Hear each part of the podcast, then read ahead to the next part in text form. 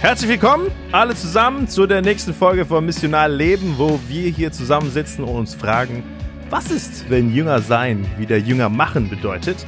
Ich, Jason Lim, Gemeindegründer hier in Frankfurt, sitze hier zusammen mit Lionel Bendobal, Gemeindegründer aus Offenbach, der gründende Pastor der Kirche am Start und Bodo Park, gründender Pastor der Frankfurt City Church und jetzt gründender Pastor des Südprojektes in Frankfurt-Sachsenhausen und als nächstes mal gucken, was er als nächstes gründet. Ich weiß nicht. Ab, glaubst, Nichts du, geplant. glaubst du, du wirst nochmal gründen, Bodo? Oh, letztes Mal habe ich schon gesagt nein und dann ist anders gekommen. Ja. Jetzt will ich auch nein sagen, aber Wer weiß. Gott Wer ist weiß. immer für eine Du Überraschung. bist noch gut. jung. Ja, man. Du hast noch viel, du hast noch viel Zeit. Ja. Da also aktuell würde ich sagen wahrscheinlich nicht, aber wer weiß. Glaubst du, dass deine Kinder irgendwann Gemeinde gründen? Ähm, ich weiß, ich weiß, dass meine Kinder diese Podcast-Serie, glaube ich, noch nicht hören. Siehst du, deswegen können wir gut über sie reden. aber ich, das wäre ein Traum für mich. Also, doch, ich glaube schon. Ich glaube schon. Wow, das ist ja richtig Ich hoffe, cool. ich muss viel beten. Ja. Ich freue mich, hier mit euch zu sitzen. Ich bin dankbar auch für die Leute, die, die zuhören, für die Leute, die auch Fragen stellen. Und ihr dürft wissen, äh, seit ungefähr 15 Minuten oder 20 Minuten gibt es Missionar Leben jetzt auf Instagram. Und, und dann muss ich noch die Facebook-Seite dazu machen. Aber das heißt, ihr könnt Missionar Leben sowohl auf Instagram und auf Facebook finden und dort direkt uns eure Fragen schicken. Wenn ihr äh, Updates haben wollt, folgt uns und dann teilt es auch mit euren Freunden. Wir werden auch da immer wieder Updates reinschreiben, schreiben, wenn die äh, Folgen reinkommen. Wir versuchen uns monatlich zu treffen, unsere äh, vollgepackten Terminkalender zu vereinen und dann monatlich euch eine Folge aufzunehmen. Stellt da gern eure Fragen. Wir haben ein paar Fragen auch schon bekommen für die Folge heute und äh, ich sitze hier mit den Antworten. ich bin nur der, der die Frage stellt. Die wissen dann nicht davon, dass die Antworten sind. Sie denken ja, sie kommen hier, um was. Ernstes zu machen. Ey, Lionel, wir müssen äh, so machen, dass äh, wir dann auch irgendwann Moderator sind, nicht immer nur ja Genau, sagen. Ja. das wäre gut. Ja, wir müssen rotieren. Ja, ich meine, lass uns über den Elefanten im Raum sprechen. Das, was uns alle natürlich traurig macht, ist, dass Kelly nicht da ist. Ja. Ja, Oh ja. ja. Der fehlt. Äh, Kelly kann heute leider nicht dabei sein. Er ist äh, auf einem English Camp, ne, Ja. um Englisch, endlich mal sein Englisch zu verbessern. ja. Nein, er, sie machen ein English Camp. Er hat mir erzählt, 120 Jugendliche sind dabei. Äh, viele nicht aus äh, christlichen Elternhäusern. Und ähm, die Eltern schicken die Kinder einfach dahin, weil Hauptsache, sie üben ihr Englisch. Und jeden Tag gibt es eine Predigt auf Englisch. Cool, also Ey, ich müsste eigentlich auch hin. damit ich auch mein Englisch auffrischen damit du auf. Englisch predigen kannst, hast du eben erzählt, ja. Ja, damit ich mein Englisch verbessern kann. Hey, der hat mich gar nicht eingeladen zu Das diesem English Camp. Mi- Mich auch nicht. Aber Ah. vielleicht wusste der, du hast einen wichtigen Termin hier mit uns. Das stimmt. Bevor wir zu den Fragen kommen, meine Frage an euch zuerst. Könnt ihr äh, vielleicht berichten von einer letzten Begegnung, die ihr hattet mit jemandem, wo ihr die Chance hattet, über euren Glauben zu sprechen? Wie ist das abgelaufen, dass wir einfach hören? Wie, wie kann man sich das vorstellen? Hatten wir nicht die Frage letztes Mal? Ja, aber seitdem, du bist jeden Tag. Wow, Ah, wow großartig. Das ist hier ein Rechenschaftsraum. Ich merke, Damit wir ich weiter merke, dranbleiben. Damit wir dranbleiben, ja. Also mein Gespräch, ich hatte auch von einer jungen Frau erzählt dann vor kurzem und äh, mein Gespräch hat sich mit ihr weiterentwickelt. Ähm, und wir sind jetzt so weit gekommen, dass sie verstanden hat, dass Jesus Gott ist. Wow. Also sie hatte Probleme die ganze Zeit. Ich habe ihr viel Wegen ihrem erzählt Hintergrund auch. Ja. während ihr Hintergrund der Muslim ist. Sie hatte viel, ich habe ihr viel von Jesus erzählt und sie fühlte sich angezogen, aber irgendwann hat sie mir gesagt, ja, ich finde es gut, aber das Problem ist, ich, ich kann einfach nicht zu ihm sprechen, Hm. solange in meinem Kopf nicht Gott ist, weil sonst spreche ich zu etwas anderes. Und dann gesagt, ah, das war das Problem die ganze Zeit. dann versuche ich das dann zu erklären und dann äh, haben wir uns vier Stunden unterhalten. Wow. Warte Und- mal, ganz, ganz kurz. Jetzt für jemand, ja, Sie kennen vielleicht auch jemand, ne? Ja. Die Nachbarin oder eine Kollegin. So, wie, wie hast du jetzt, du, du hast einfach das Gespräch angeboten oder wie sind diese vier Stunden zustande gekommen? Nee, das, das hatte ich schon letztes Mal gesagt. Ich habe ich hab seit längere ja immer angeboten, weißt du, ich nehme mir gerne Zeit für deine Fragen. Ähm, immer wieder. Und wenn du Lust hast, setze ich mich mal mit, mit dir. Und so ist es so, dass wir, also wir, wir haben uns getroffen, wo wir einfach ein paar Fragen nicht mehr gesprochen hat, weil sie hat eine Lebenskrise. Ja. Und daraus ist es immer so ein Treffen gehabt, wo man sagt, okay, wann kommst du nächste Woche und wann nächste Woche und wann nächste Woche. Und sie trägt sich ein und dann ähm, hat, fängt es an mit alles, was aktuell in ihrem Leben passiert und was könnte Gott dazu meinen, denn sie hat mir Wow. tausend Fragen dazu halt. Ne? Das heißt, du hast nicht jetzt ein Material so unbedingt, was du durchgehst. Am Anfang gab es ein Material, mittlerweile nicht mehr. Sie fängt einfach an und dann überlegst du mit ihr, überleg, hey, was passiert da. was sagt Gott hier? Genau. Wow. Ja, das habe ich jetzt vor kurzem probiert. Okay, wir lesen zusammen ein Buch Encounters with Jesus, weil es Uh. Ging Timothy darum Keller? von Timothy Keller. Sehr gut. Was heißt das auf Deutsch? Begegnungen? Begegnung mit Jesus? Begegnungen mit Jesus, äh, wo wir uns da ein bisschen unterhalten haben. Ich habe gemerkt, nach den zwei ersten Mal, es war nicht so das Ding jetzt dann. Ja, ja. sie- Und dann habe ich nicht gesagt, okay, wir ziehen das trotzdem durch, sondern Hast was interessiert dich trotzdem noch? wow, du hast einfach ja. ein Buch von Timothy Keller abgebrochen. Ich habe es abgebrochen. Herr, vergib mir. Sehr gut. Gut gemacht. Ja, aber so ist das, so ist das passiert und deswegen gibt es solchen Gespräche. Und dann vier Stunden mit ihr geredet und dir ist klar geworden, ah, der, der Knackpunkt für sie ist, Jesus muss Gott werden, damit ich zu ihm auf diese Weise rede. Genau. Und, und eigentlich, dass wenn man die Evangelien liest, ich bin einfach mit ihr durch die verschiedenen, verschiedenen Stellen in den Evangelien gegangen, wo Jesus über diesen Anspruch spricht, Gott zu sein, um ihr zu zeigen, weißt du, wir können nicht Jesus anders verstehen. Ja. Das ist, wie es, was es sagt. Und dann sagt sie, jetzt verstehe ich, wenn er Gott ist, dann ist das kein Problem mehr. Dann Wow. kann ich auch mit ihm reden. Und äh, jetzt fängt sie an, Gebete an Jesus zu sprechen. Und ich bete, dass in der Zeit Jesus auch was tut in Ja. der Zeit. Ja. Das ist so mein letzte Schritte Wow. äh, mit meiner Freundin. So cool. Ich kann für sie beten. Ja. Ja, Ja. voll gut. Ja, bei mir, pff, äh, gut, dass du diese Frage stellst. Also ich habe jetzt momentan schon so eine Hängephase, glaube ich. Ja. Ja, so ein Ist bisschen. Urlaub. Ja. naja, auf jeden Fall, äh, äh, ja, es ist so eine Phase, wo ich äh, mich wieder neu orientieren muss, wo ich merke, also ich habe eine gute Zeit mit meiner Familie, auch mit meinen Kindern, auch mit der Hauskirche, auch mit Leuten, die äh, von unserer Hauskirche äh, ständig bei uns sind, wir Leben teilen und so weiter. Aber so diese missionalen Gespräche, ich glaube, wenn man sie nicht wirklich aktiv sucht Hm. und äh, auch dafür betet und es gezielt vor sich, äh, sich vornimmt, dann äh, passiert auch dann gar nichts. Ja. und ich glaube, das ist so ein bisschen bei mir. Ähm, einer, der in unsere Hauskirche kommt, äh, ja, ähm, ich glaube, da bin ich dankbar, weil er kommt einfach mit den Dingen, die in seinem Leben passieren. Ja. Und er wohnt in der Nähe von uns, auch spontan dann bei uns vorbei oder ruft mich an. Und dann äh, bei einer Geschichte, die einfach plötzlich äh, schwierig geworden ist für ihn, äh, habe ich gesagt, ja, komm vorbei Abend. Dann essen wir zusammen. Und ich glaube, das, was mir geholfen hat, ist dann äh, zumindest zu sagen, hey, lass uns dafür beten. Und dann äh, beten, also er ist auch nicht gläubig, aber ja, das ist so das Minimum, glaube ich, was mir dann hilft, äh, nicht einfach nur Beziehung, Freundschaftszeit zu haben und das war's, sondern irgendwo auch äh, Impulse zu setzen. Ja. Genau. Aber momentan ist gerade bei mir äh, Hey, aber ich finde es voll ermutigend zu hören, dass sogar, sogar der große Bolo, der Sogar große Bodo. und nah. sogar der große Nee, Bolo nee, hat nee, so nee. Phasen, äh, da muss ich, muss ich mich nicht schlecht fühlen. Nein, die gibt's oft, ja. Ja. Aber äh, ich glaube, das Wichtigste ist einfach, sich nicht entmutigen lassen, Ja. zu lassen. Ja. Ähm, und auch jetzt zum Beispiel heute durch so einen Podcast, dann das ist für mich auch wieder gut. Also wo ich mich dann nicht schlecht fühle, so, Nein. aber wo ich dann Inspiriert. eher so äh, motiviert werde, Ja. hey, wieder neu anzupacken. Ja.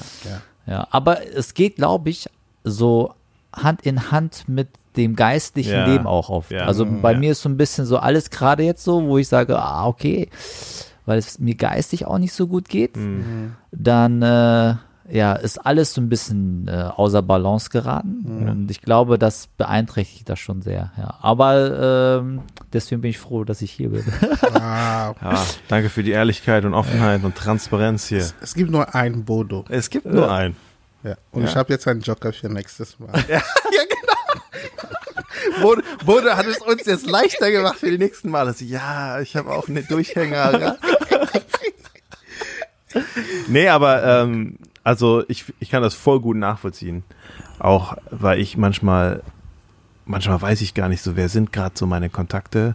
Oder man hat so manche Kontakte, wo man, so wir haben ja auch letztes Mal darüber gesprochen, wie, wie geht man einfach mit Leuten um, wo man die einfach gar nicht reagieren. So Ja. Desinteresse zeigen. Man versucht so irgendwie. Ich habe so einen Kumpel, ne, habe ich schon mal erzählt, glaube ich, gehe jeden Sonntag mit dem spazieren und es ist einfach so. Ja, jedes Mal davor, denk, ich habe manchmal keine Lust, wenn ich mit ihm spazieren gehe, weil ich denke so, ah, und dann bete ich so, oh Gott, okay, ich werde einfach versuchen, weiter, keine Ahnung, was der damit macht. Ich habe das Gefühl, nichts kommt an, aber ich sehe weiter und mal gucken, äh, was damit passiert, so, ne. Äh, Aber das Coole ist, dass er jetzt mehr und mehr andere Leute äh, aus der Gemeinde kennenlernt, sehr viel mit denen abhängt und Oh, äh, das ist gut. voll viel christliche Freunde jetzt habe. Ich muss, ich würde ihn am Sonntag fragen, hey, du hast voll viele christliche Freunde, was was ist eigentlich da passiert? So. Ja, das ist Also, gut. ja. Ähm, ich war vom, vor, ich, vorletzte Woche oder so, war ich mal, es gibt so in Franzfang an einem Abend gehen die, so machen die so Straßenevangelisation. Das ist nicht so normalerweise mein, würde ich so sagen, mein, meine Zugang, Sphäre, in der oder? ich mich bewege.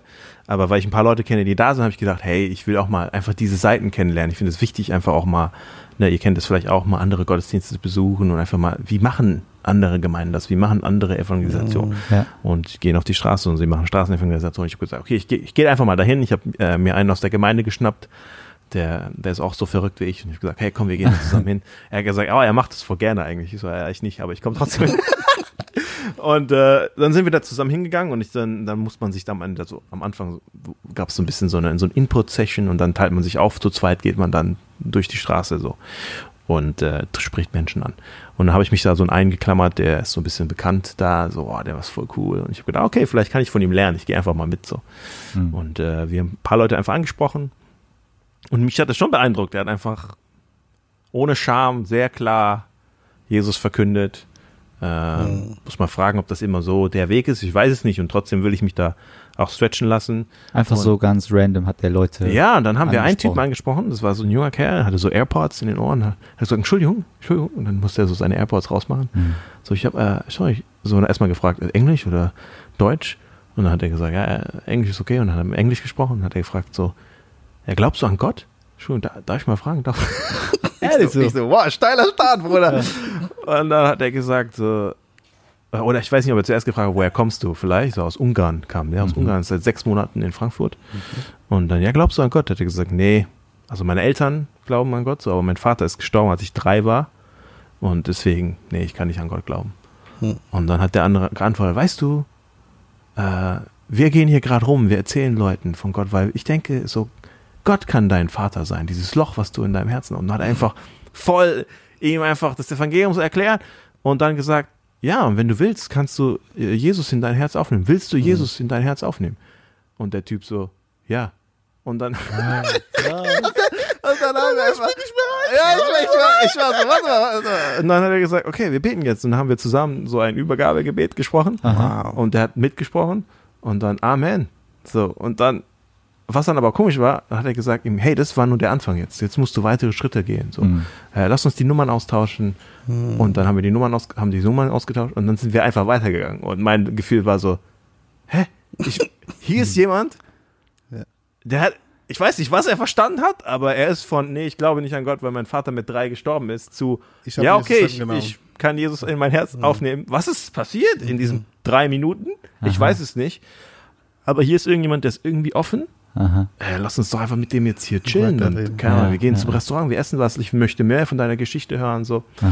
Das, das würde ich vielleicht sagen, ah, das war für mich ein bisschen komisch für mich, äh, dann einfach weiterzugehen. Ich hoffe, er macht weitere Schritte. Aber für mich hat das nochmal neu herausgefordert. Ich gedacht, krass, manchmal weiß man gar nicht, wie offen Menschen sind. Hm. Einfach weil unsere Gespräche mit ihnen vielleicht nie das- so weit gehen. Ne? Ja, ne? ja, ich ja, würde ja. vielleicht ein Gespräch nie so weit nehmen. Und ich, wenn er sagt, ah, glaubst du an Gott? Nein, okay. Und dann innerhalb von drei Minuten, okay, wir beten jetzt, Jesus komm in mein Herz. So, was ist gerade passiert? Und das hat mich schon äh, herausgefordert natürlich, so wo ich denke, ah, manchmal in meinen Gesprächen, ich weiß gar nicht, ich bin gar nicht so Und dann kurz danach war, hatten wir ein großes Picknick bei uns im Stadtteil und äh, mit, haben wir so organisiert mit anderen in, in, Initiativen. Und da war eine, eine vietnamesische Frau da und eine unserer Leiterinnen hat mit ihr gesprochen. Und sie hat einfach so erzählt, diese vietnamesische Frau, ja, manchmal fühle ich mich einfach schlecht für was ich tue, aber ich weiß nicht, wo ich damit hingehen soll. Wo kriege ich denn, also was mache ich damit? Wo kriege ich denn Vergebung für dieses schlechte Gefühl, hm. was ich habe? Und dann hat diese Leiterin aus der Gemeinde was einfach erzählt von Jesus, hey, da kriegst Und dann hat sie gesagt, wow, krass, hat mir noch nie jemand erzählt. Hm. Und dann äh, ist sie noch zu anderen Treffen gekommen und hat gesagt, hey, ich möchte eine Bibel haben, weil ich will Jesus kennenlernen. So, what? Wow, cool. Hä? Cool. Wie, manchmal, wie Gott Menschen vorbereitet und wir mhm. wissen gar nicht. Und für mich ist es so, in meinem Pessimismus manchmal fühle ich mich dann sehr beschämt von Gott, weil ich denke, ja, stimmt. Ja, das sind nicht nur die Geschichten, die weit weg irgendwo bei anderen passieren. Das ist nicht nur bei Bodo.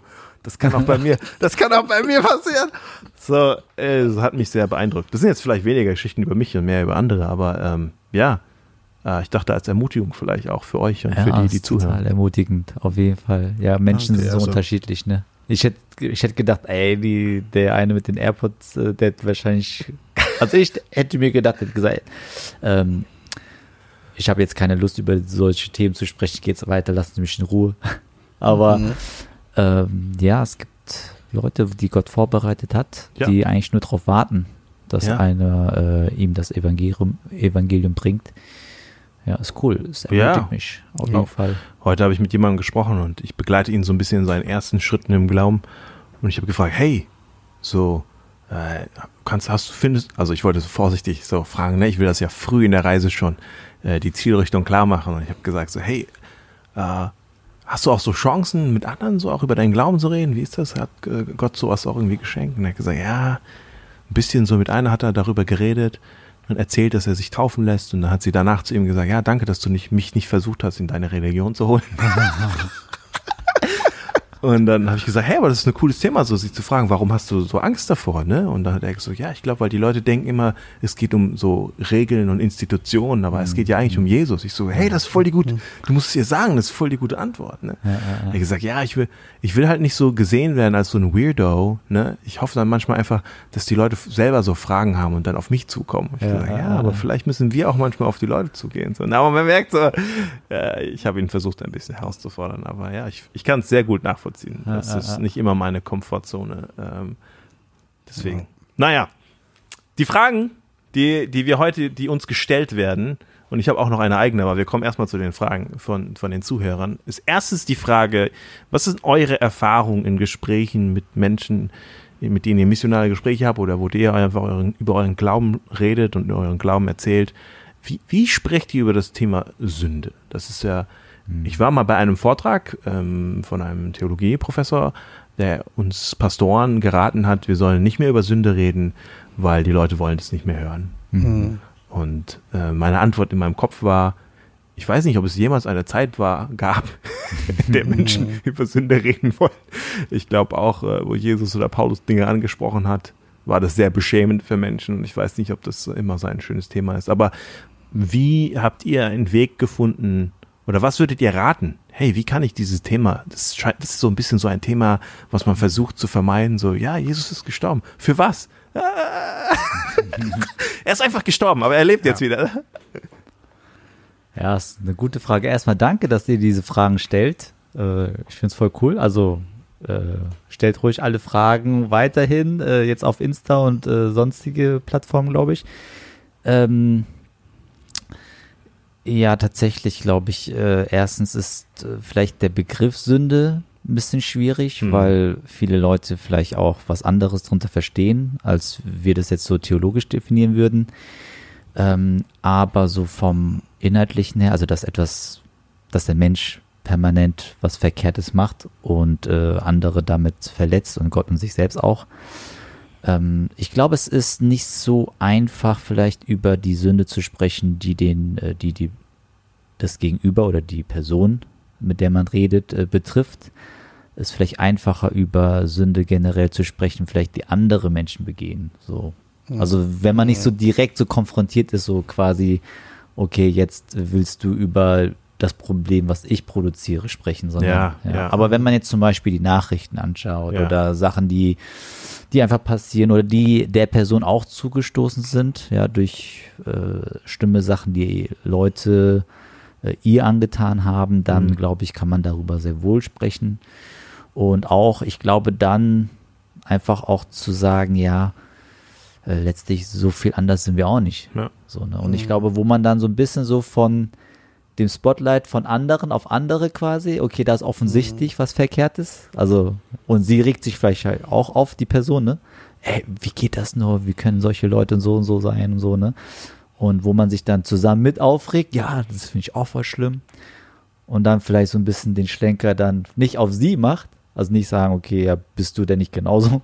Aber wenn man so ein bisschen subjektiv von sich erzählt, ja, weißt du was eigentlich, äh, ich habe genau ähnliche äh, Punkte auch bei mir entdeckt. Ja. Mhm. Und wo sie dann merkt, ah, äh, echt? Nein, du bist doch voll, ey, Bode, du bist doch voll ein freundlicher voll Kerl, du bist ja. doch voll gut. So, nee, nee, nee, ich sag dir ganz ehrlich, bei mir ist es nicht viel anders. Ne? Ja. Und ich glaube, dann ist es so, man kann über dieses Thema sprechen, ähm, in einer vielleicht gewinnbringenden Art.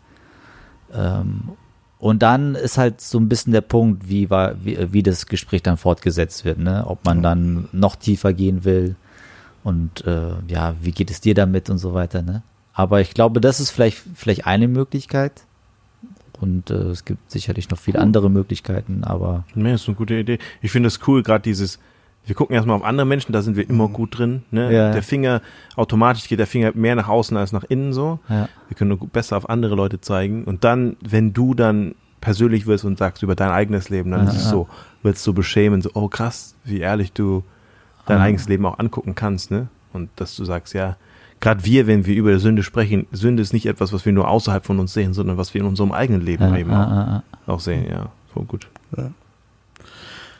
Ich finde die Frage ganz pauschal zu beantworten nicht schwer, weil ich merke immer, es kommt auf den Ausgangspunkt, es kommt auf die Art und Weise, wie die Person zu mir kommt oder die Frage dir stellt, wie die Situation ist, wie auf das Thema kommt. Aber etwas, was mich oft begegnet und eine Sache, die ich immer wieder erlebe, ist, dass es ist leicht für mich, ähm, über die, also um über die Sünde zu reden, fange ich oft mit dem ähm, gefüllte Leere Hm. der Menschen zu sprechen. Was weiß ich denn? Äh, Sehnsucht nach Liebe, Sehnsucht nach Ruhe, Friede, was auch immer ähm, gerade für die Person relevant ist.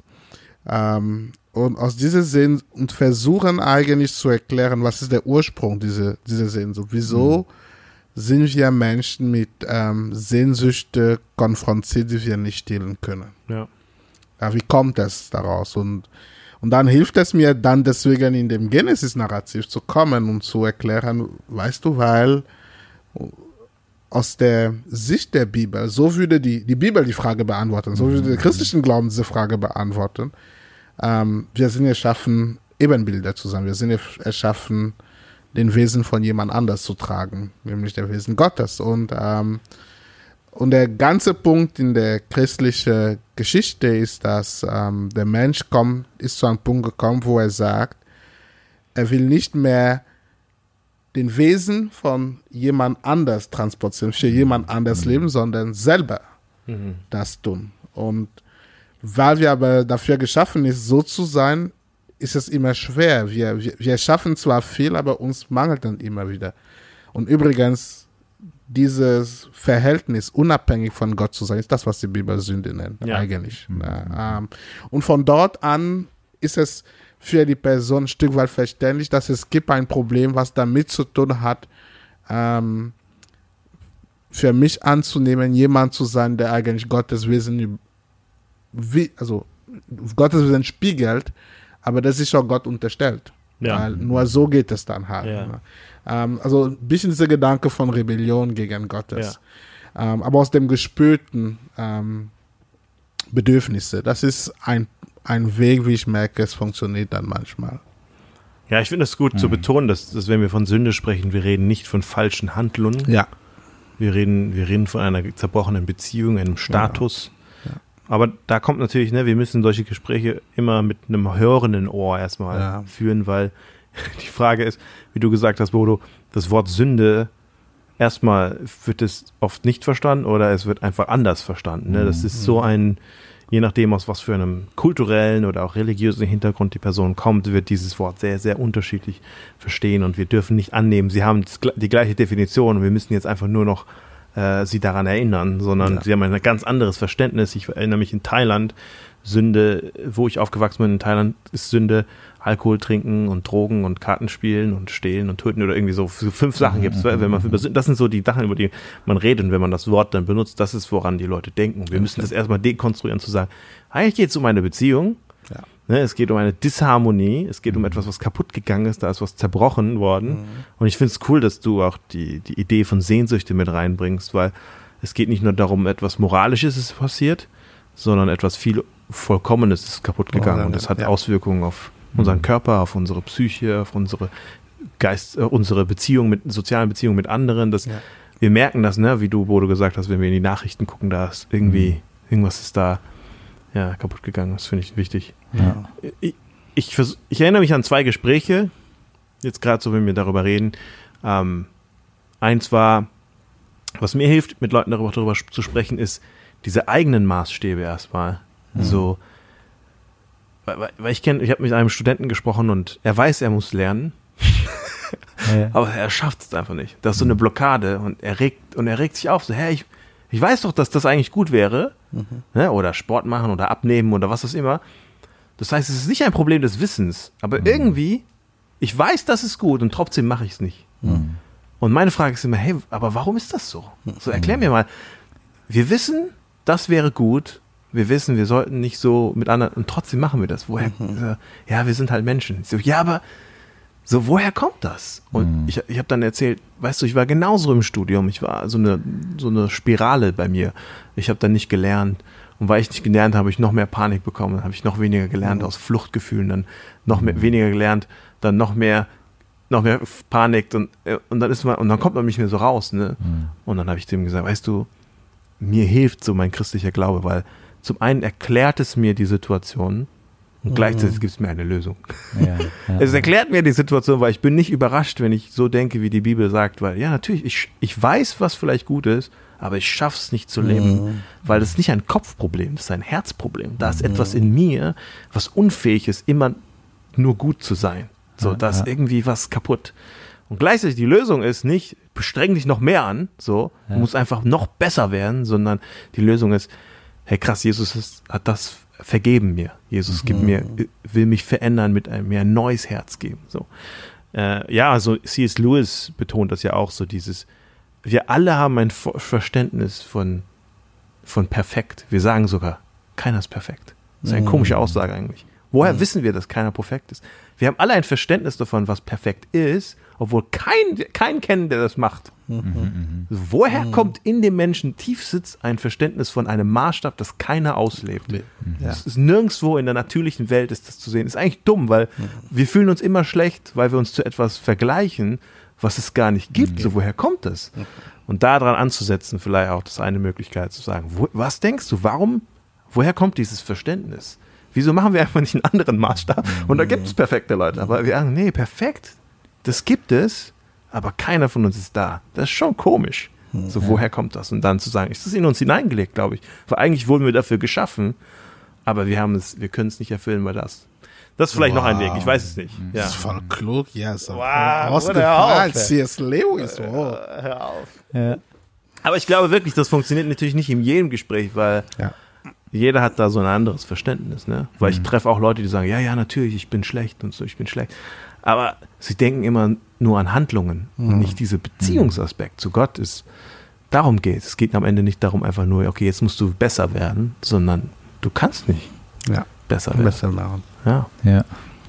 Ja, und ich glaube, es ist dann auch mh, situativ dann so, dass, äh, oder zumindest sehen wir das auch bei Jesus sehr oft, ähm, er hat ja ganz stark die, in Anführungszeichen, Sünde angezogen. Ne? Also die, ich meine, jeder ist ja sündig, oder jeder hat ja Probleme, aber die gesellschaftlich auch so angesehen worden sind, so Ja. wo der Fingerzeig drauf war, so die, keine Ahnung, die Prostituierten, die Zöllner, die finanziellen Verbrecher und so weiter und äh, viele schlimme Leute quasi so, ne, wo die Gesellschaft gesagt hat, hey, die wollen wir auch nicht bei uns haben.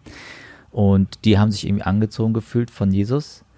Ähm, und ich glaube, da ist irgendwo auch ein Geheimnis. Äh, klar, natürlich hat äh, Jesus ein Riesenherz für jeden. Aber ich glaube, Jesus sagt das an einer Stelle, dass äh, die, ähm, die Pharisäer es schwerer haben, in das, also die gutgläubigen, frommen Leute es schwerer haben, ins Himmelreich zu kommen als die Prostituierten und Zöllner. Mhm. Ähm, nicht, weil sie weniger sündig sind, aber weil sie weniger die Notwendigkeit in sich sehen. Also sie mhm. sehen das nicht, dass ja. sie ein Problem haben. Ja. Und ich glaube, das ist auch irgendwo, auch in den Gesprächen, die wir haben, auch der eigene Umgang mit dem Thema Sünde. Ich glaube, ähm, wenn Menschen in der Situation sind, wo sie das knallhart vor Augen gehalten bekommen, so wo sie merken, diese Auswirkungen, diese zerstörerischen Auswirkungen von ihrer eigenen Sünde, was es anrichtet, zum Beispiel eine Beziehung kaputt gehen oder wenn sie ähm, ja irgendwo gescheitert sind und dann mit sich selbst nicht klarkommen, ich glaube. Mhm. Ne? Und äh, ich glaube, dann ist es vielleicht dann auch der Moment, wo sie äh, merken, ja, ähm, ich kann es nicht leugnen. Also das mhm. ist die Realität, wie ich bin. Und ich glaube, da dann äh, einfach dieses Evangelium der Gnade rein mhm. zu sprechen mhm. und auch zu zeigen, hey, das ist, was Sünde ist. Mhm. Ja, es ist schrecklich und es ist, äh, es ist zerstörerisch. Ah, und genau deswegen ist Jesus gekommen. Ich glaube, da ist es halt einfacher, äh, weil einfach von der Situation her eine Offenheit äh, da ist, ne? wo. Leute es sehen und annehmen können. Und ich glaube, in anderen Situationen ist es halt schwieriger, selbst wenn man es verbal formuliert und äußert und über dieses Thema spricht, wo man einfach merkt, äh, da, da ist ein Gegenüber, der, der versteht das vielleicht vom Kopf her, ja. aber er ist nicht bereit, das zu sehen geistig und zu akzeptieren so ja. und von sich wegzuschieben so. Ne? Ja. Das ist, glaube ich, auch so ein Ding, wo ähm, ja, natürlich ist es schwer, manchmal über dieses Thema zu sprechen, aber manchmal hängt es auch davon ab, ähm, ist es jetzt gerade, also ist, hat Gott jetzt gerade so eine Situation vorbereitet und wird es dann aufgenommen, was ich sage oder nicht, ne? Ja. stimmt. Ja, und auch reden wir grundsätzlich, wie reden wir über das Thema? So, es ist komisch, wenn dann so, die lernen uns vielleicht als Christen kennen, sind vielleicht bei manchen von unseren Gemeinschaftstreffen so dabei und dann plötzlich aus dem Nichts so, hey, Sünde, so. Oder hören Sie auch, wie wir miteinander auch darüber reden, wie wir das Thema auch thematisieren, wie wir ehrlich sind darüber, was in unserem Leben los ist und aber trotzdem auch nicht irgendwie uns schlecht fühlen die ganze Zeit, oh, ich bin Sünder und ja. ich bin so schlecht, sondern, oh, Gott liebt mich trotzdem, so. Und irgendwie das, das hilft natürlich, ne, weil das Thema ist irgendwie schon vorher thematisiert, so. Hm. Da auch wieder diese ganze Idee, die wir hatten vom missionalen Leben, auch in Gemeinschaft miteinander, was vielleicht nochmal eine nächste Folge nochmal noch mehr Müssen wir auf Kelly warten. Ja. Aber eine sehr coole Frage. Also es ist eine sehr herausfordernde Frage. Ja. ja. ja. Bitte nicht mehr so schwer. Nein. Danke für die Frage. Danke für die Frage. Die andere Frage, die gestellt wurde, wow. war, ähm, okay, wir haben ein bisschen darüber gesprochen, Leben teilen, wie wichtig das ist, Gemeinschaft zu leben mit anderen, aber auch äh, mit Nichtchristen sie mit einzubeziehen in den Alltag und nicht nur äh, missional, eben nicht nur im Programm und Veranstaltungen zu denken. Jetzt gibt es aber Menschen, die vielleicht äh, zum Glauben gekommen sind und der, der Ehepartner nicht. Und sie sind in einer Ehe und in einer Familie, wo nur ein Teil äh, an Jesus glaubt. Wie, wie können, was für einen Rat hätten wir an Sie, an die Person? Wie können Sie das gute Leben in Harmonie, in, in mm. ehrlicher, in ehrlicher Harmonie, mm. äh, was, was empfiehlt ihr dort? Mm. Boah, ich muss erstmal äh, nachdenken. Okay. Das ist schwer, ne? Ja. Also, ich glaube, dass in dieser Situation, es gibt zwei Sachen, die übersehen wird. Du teilst schon Leben. Mm, ja. Es gibt schon jemanden, mit dem du Leben teilst. Ja. Vielleicht ist es nicht, ähm, es klappt nicht, ähm, vielleicht das noch mehr zu tun, wie man sich dann vorstellt. Aber gerade du teilst das Leben mit jemand, der durch dich Jesus sehen kann. Mhm. Also du kannst, also eigentlich bist, ist so eine Person die beste von uns allen, weil es gibt wahrscheinlich keinen Moment, wo er nicht, nicht Leben teilen kann. Ja, hoffentlich. So, so ja. hoffentlich nicht ja. Teilen kann. Ja.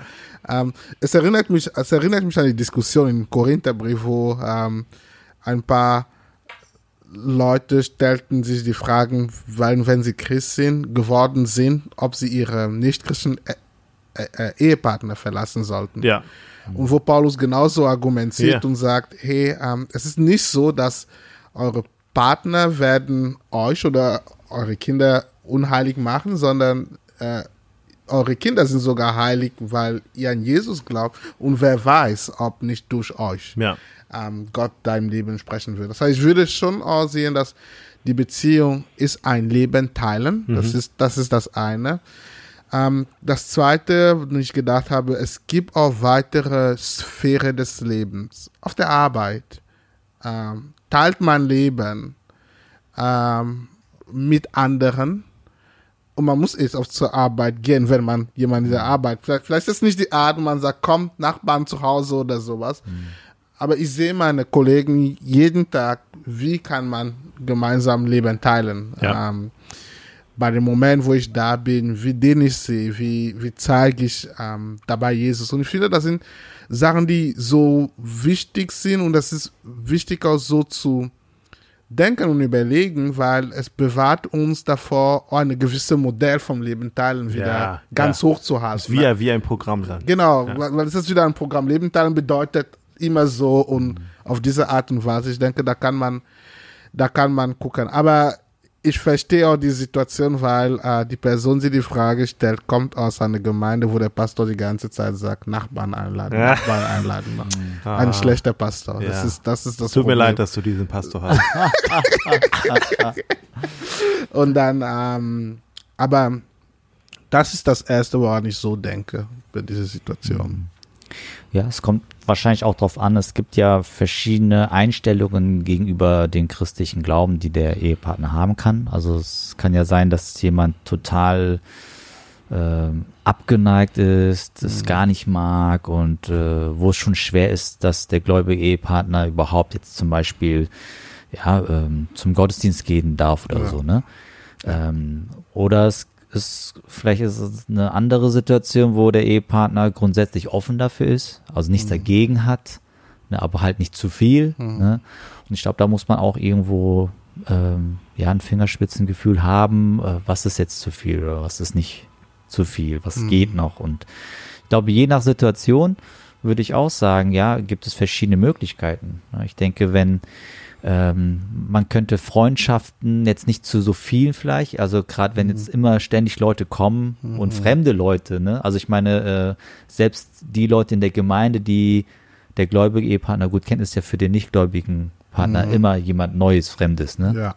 Und ich glaube, dass man da vielleicht erstmal vielleicht ein weiteres Ehepaar, eine Familie oder in einer ähnlichen Lebenssituation ähm, kennenlernt, eine Freundschaft zu einer weiteren christlichen Person aufbauen kann, wo auch irgendwo die Chemie passt. Ich denke, das ist was ganz so. Menschliches. Ne? Also äh, ich denke auch, wir haben ja auch einige in unserer äh, Hauskirche. Aber wenn zum Beispiel ein gemeinsames Hobby geteilt wird oder keine Ahnung, wenn es jetzt äh, der Ehemann ist, der nicht gläubig ist, vielleicht hat man denselben Lieblingsfußballverein und guckt gemeinsam Fußballspiele oder so. Und wenn man dann vielleicht mit einer weiteren Familie oder ein Paar aus der Gemeinde irgendwie enger wird, ich glaube, dann ähm, sieht das auch schon wieder ganz anders aus, ne? Ja, aber man muss es echt gut dosieren. Ich glaube, vielleicht ist auch der Fehler irgendwo da, wenn äh, der christliche Ehepartner dann ähm, seinen nicht-christlichen Ehepartner zu überfordert. Ja.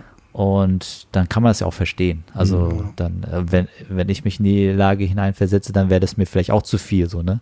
Dann hätte ich auch das Gefühl, ey, diese komische Kirche oder die Christen, die nehmen gefühlt meinen Ehepartner von mir weg. So, ne? Ja. Und die ist mehr dort, verbringt mehr Zeit da und macht irgendwie dies und das. Und äh, wo bleib ich? Ich bin irgendwie nur noch die vierte, fünfte Geige oder so. Mhm. Ja.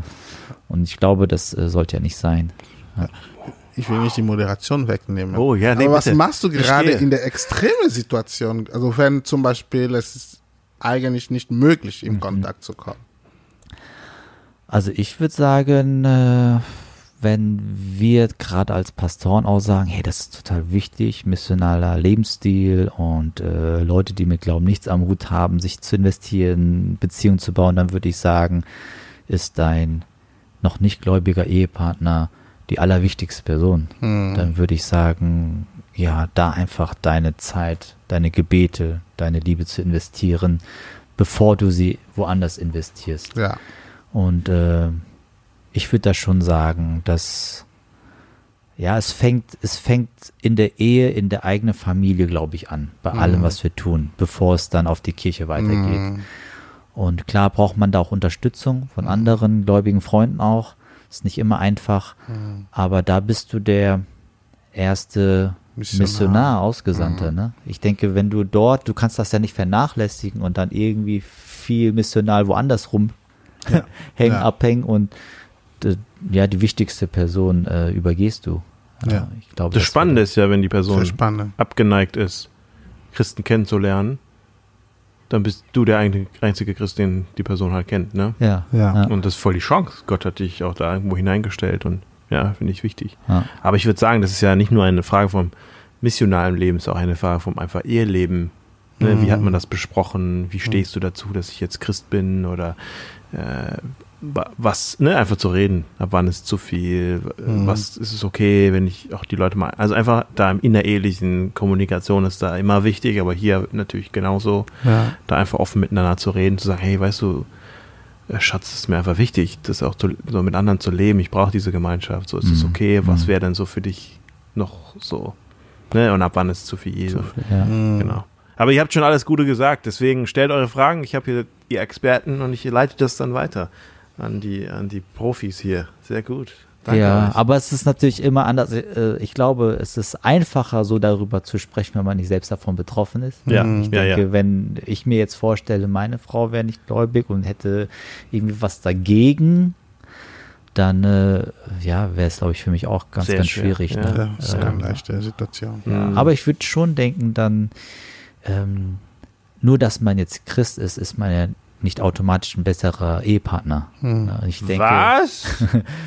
ich glaube, dass vielleicht dann, äh, wenn, wenn jetzt die Person zu mir kommen würde und die Frage stellen würde, ich glaube, ich würde viel mit ihr nicht über dieses Thema sprechen, sondern über das Thema von Ehe. ihrer äh, Ehebeziehung. Ja. So, ne? Weil das hat ja sehr viel, ich meine, wir sagen ja, äh, jeder Mensch hat diese sündige Natur in sich. Und ich glaube, dass für Christen es genauso dieser Kampf ist, ne, gegen seine eigene Selbstsucht anzukämpfen und auch nicht, ja, wenn, wenn, klar, ich meine, in jeder Beziehung knirscht es und gibt es Reibungen, Spannungen und so weiter, Konflikte. Und wie gehe ich damit als Christ um? Ne? Ja. Wende ich da das Evangelium tatsächlich auch auf mich selbst an und äh, erlebe ich dort auch Heilung und die Liebe für meinen Ehepartner oder nicht? Mhm. Ne? Und ich glaube, das sind, glaube ich, die viel wichtigeren Fragen und vielleicht ist diese Frage eine zweite, dritte folgende Ja. Frage, aber ich glaube, das eigentliche ist vielleicht wahrscheinlich, denke ich mal, äh, Sachen, die die Beziehungen äh, Ja. betreffen und ja, und da das Evangelium neu zu entdecken. Ich glaube, und dann passieren vielleicht auch Dinge automatisch, ne? Ich denke, äh, Menschen verändern sich, wenn sie sehen, äh, wie das Evangelium bei dem gläubigen Ehepaar eine Anwendung findet. Äh, sie bekommen die Fragen, hey, wie, wie macht sie das? Ne? Sie müsste jetzt total eigentlich wütend reagieren, aber Mhm. macht sie nicht. Was ist da passiert? Und, äh, und da gibt es eine riesen Chance. Und ich glaube, wenn man, wenn man das nicht zuerst angeht, ne, Ja. dann, äh, dann ist das andere eigentlich. Das ist schwierig, äh, ja. Oh, so. Ich meine, ich mein, das, das, das ist richtig krass, ne? weil ähm, ich, ich, ich, ich hab, das ist wirklich eine echte Geschichte, die ich auch miterlebt habe, wie ein Christ hat einem anderen Christ, der in so einer Situation steckt, der Mann ist kein, also der Partner ist kein Christ und der andere Partner ist Christ geworden und sie hat von christlicher Freundin gehört, ich glaube, es war nicht Gottes Wille, denn du diesen Mann heiratet dann halt. Ne? Und wenn du dann in dieser Situation bist und vielleicht die Ehe kriegst, dann denkst du langsam, ja, vielleicht wäre da ein Christ, vielleicht wäre besser mit einem Christ und dann investierst du nicht mehr drin. Und da hast du auch keine missionale Chance mehr dann halt. Da müssen wir, wenn wir Missionare sind, ganz anders lernen zu denken über solche Ja, Ehesituationen. das stimmt. Ach, sehr gute Antworten. Danke für eure Fragen. Stellt sie weiter. Ich habe jetzt eine Frage an euch. Ja. Wir sitzen hier als Leiter, wir sitzen hier als Gemeindegründer. Missionales Leben ist uns wichtig. Für die, die jetzt zuhören vielleicht Leiter sind und sagen, ja, mir ist es auch wichtig, aber irgendwie alle um mich herum nicht so. Wie schaffe ich eine Kultur des missionalen Lebens? Wie, wie schaffe ich, dass das um mich herum auch? Ich fühle mich ein bisschen alleine als Leiter und ich will, ob das meine mein Hauskreis ist, meine Hauskirche, meine Gruppe, meine, keine Ahnung, die anderen Leiter, mit denen ich unterwegs bin. Ich will, so wie, wie kann ich gut andere damit begeistern und vielleicht ein, ein Pastor einer Gemeinde sagt, ich will eigentlich, dass meine ganze Gemeinde so, so Mhm. lebt. Ich weiß, dass äh, Lionel ist bald eingeladen, ein ganzes Seminar zu diesem Thema zu halten. Hey, wann? Wo? Mission- Boah, ja, oder? Krass, oder? Hey, lass mal dabei sein. Werbung in der Sendung Ja. hier, Leute. Wir müssen ganz Vielleicht normal können wir das, vielleicht können wir das streamen. Vielleicht ganz können wir das missional sein, ne, Leute? Vielleicht können wir das streamen. Missionales Leben in deiner Nachbarschaft oder irgendwie sowas.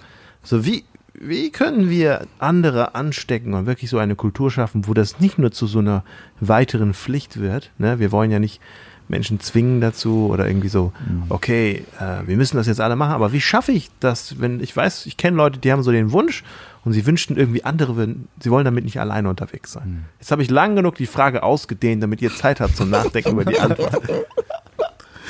Ich will mit Bodo anfangen. Bruder hat schon zwei Gemeinden gegründet. genau, er weiß, wie das geht. Bodo, wie macht man das?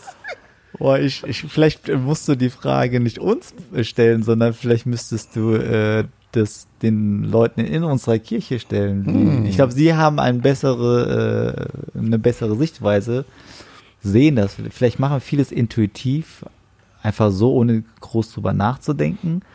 Aber wenn jetzt zum Beispiel äh, du Leiter aus unserer Hauskirche fragst, dann vielleicht sagen die dann, was sie beobachtet haben oder so, weiß ich nicht genau.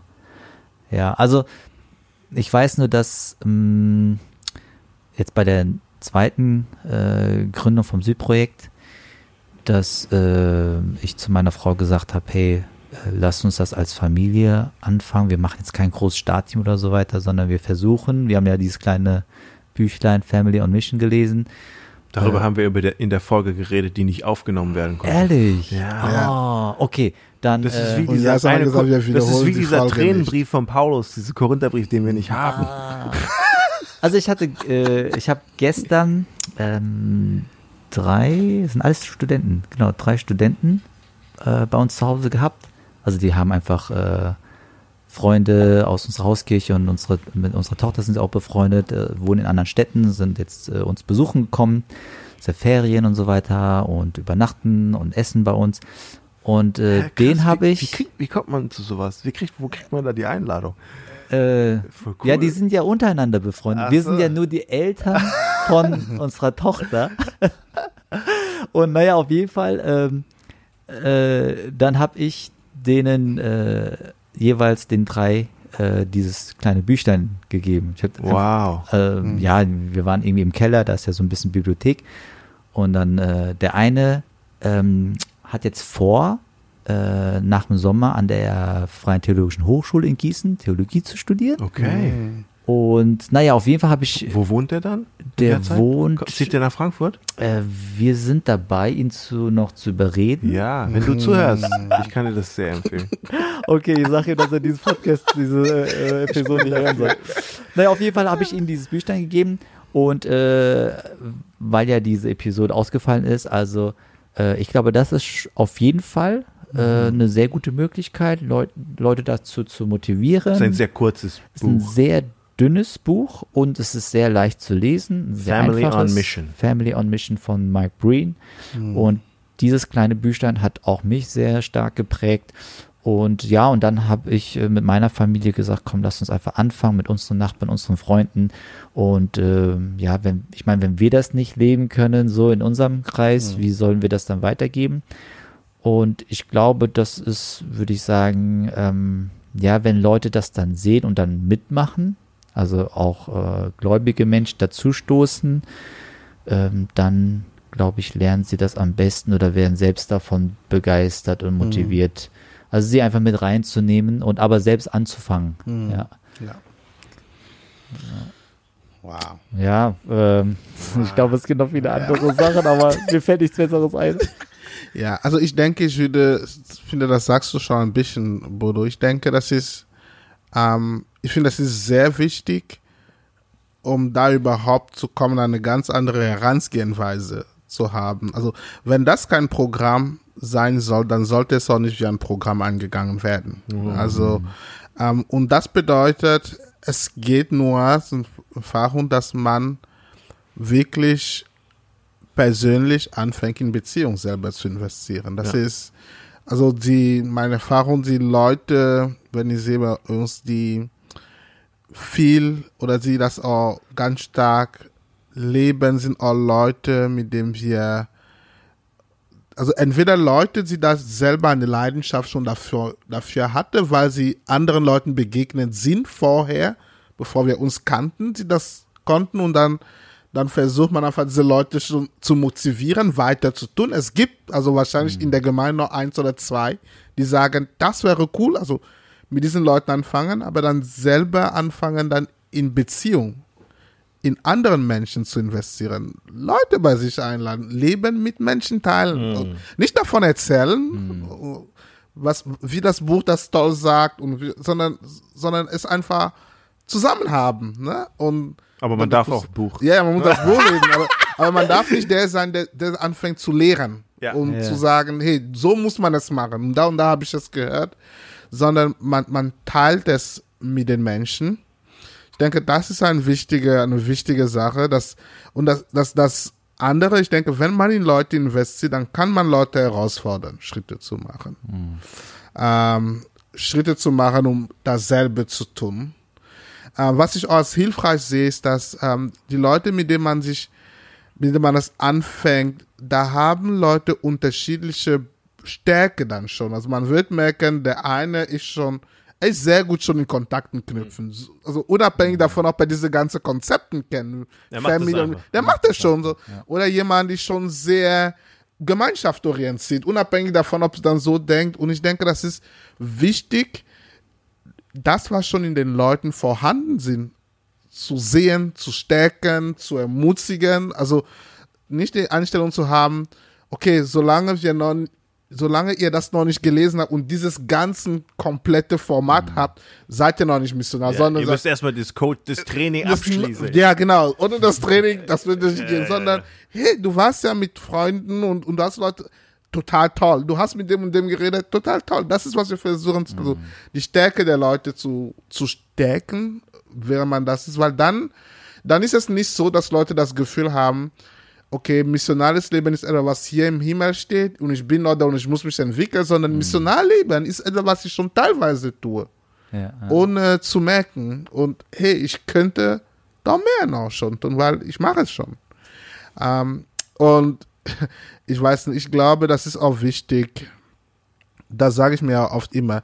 Es ist wichtig, ein realistisches Bild seines Traums zu haben. ist ein guter Satz. Ja, also, ähm, also ich sehe das oft für mich in die Gemeinde. Es ist nicht so.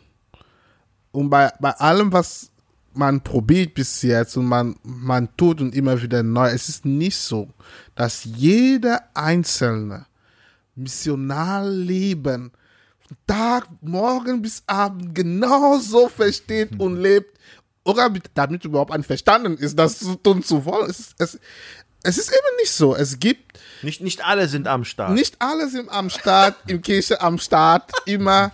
Äh, und es ist auch okay, es ist ein, es ist ein Prozess, wann kommt wenn rein, wie entwickeln sich die Leute und deswegen auch die, wie sagen, die kleinen Schritte. Das, was da ist, zu feiern.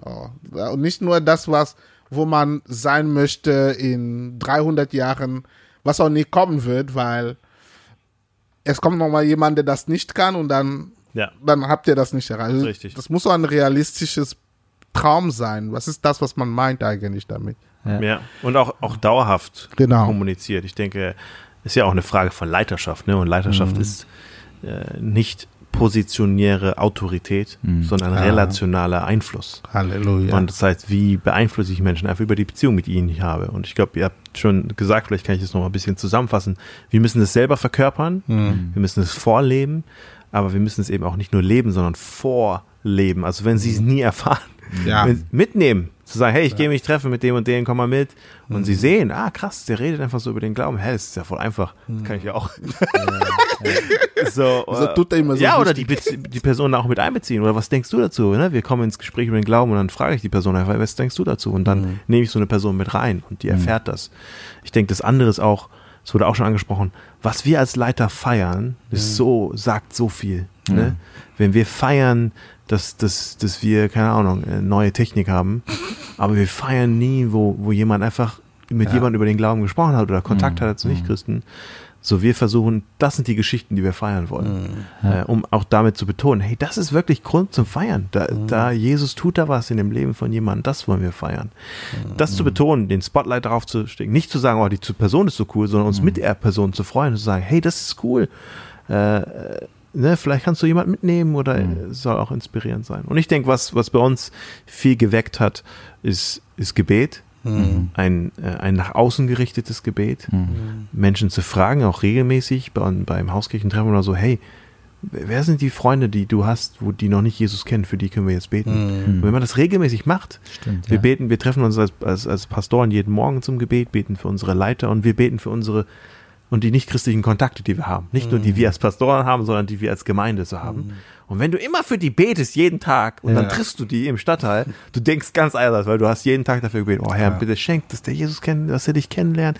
Herr, zieh ihn zu dir, dass er deine Stimme erkennt, dass er merkt, er ist ein Schaf ohne Hirte und du bist die Stimme des Hirten. So. Und dann treffe ich die Person auf der Straße, dann frage ich nicht so, hey. dann denke ich in meinem Kopf, wow, krass, okay. Ja. Was ist passiert in der Zeit, wo ich dich nicht gesehen habe? So, das schärft unseren missionalen Blick. Wir haben eine Weile lang mit unseren Leitern einfach äh, Gebetsspaziergänge durch unseren Stadtteil gemacht, regelmäßig. Mit ihnen gebetet, ihren Blick darauf zu richten, auf die geistliche Noten zu sagen, hey, das ist, this is what it's about hier. Deswegen, Ja. deswegen sind wir hier, so diese Sehnsucht in den Herzen zu wecken. Krass, guck mal, wir stehen vor diesem Haus und beten, Herr, wir kennen niemanden aus diesem Haus. Mhm. Herr, bitte, schenk, dass da irgendjemand, dass wir jemanden kennenlernen oder Herr, vielleicht wohnt ein Christ in diesem Haus, bitte, gib ihm Mut, mit seinen Nachbarn zu reden und so zu beten, nicht nur, nicht nur nach innen zu beten, sondern auch nach außen zu beten. Oh, das ist voll gut. das Das, muss ich schärft mitnehmen. Ich habe das wieder, ich habe das verlernt, aber das ist voll gut. Ich muss das. Das, das hilft schon sehr viel. Ja, ich habe mir ist aufgefallen, dass du heute kein Büchlein mitgebracht hast. Du hast bei den letzten Malen gemerkt, ich lerne gar nichts. Ich habe nichts mehr sagen. ich, aber ich habe das jetzt für, für meine Leiter, meine Hauskirche und für mich, ich glaube, ja, dieses äh, kontinuierliche Gebet, ich glaube, das schärft die Sinne auch, das motiviert. Ja. Cool. Ist gut. Vielen Dank, dass ihr euch die Zeit genommen habt. Danke an eure, unsere Zuhörer, an eure tollen Fragen. Schickt sie rein und äh, ich freue mich, das nächste Mal auch mit Kelly wieder im nächsten Monat dabei zu sein. Gottes Segen und vielen Dank an euch beiden, dass ihr dabei wart. Ja, Danke. sehr viel Spaß gemacht.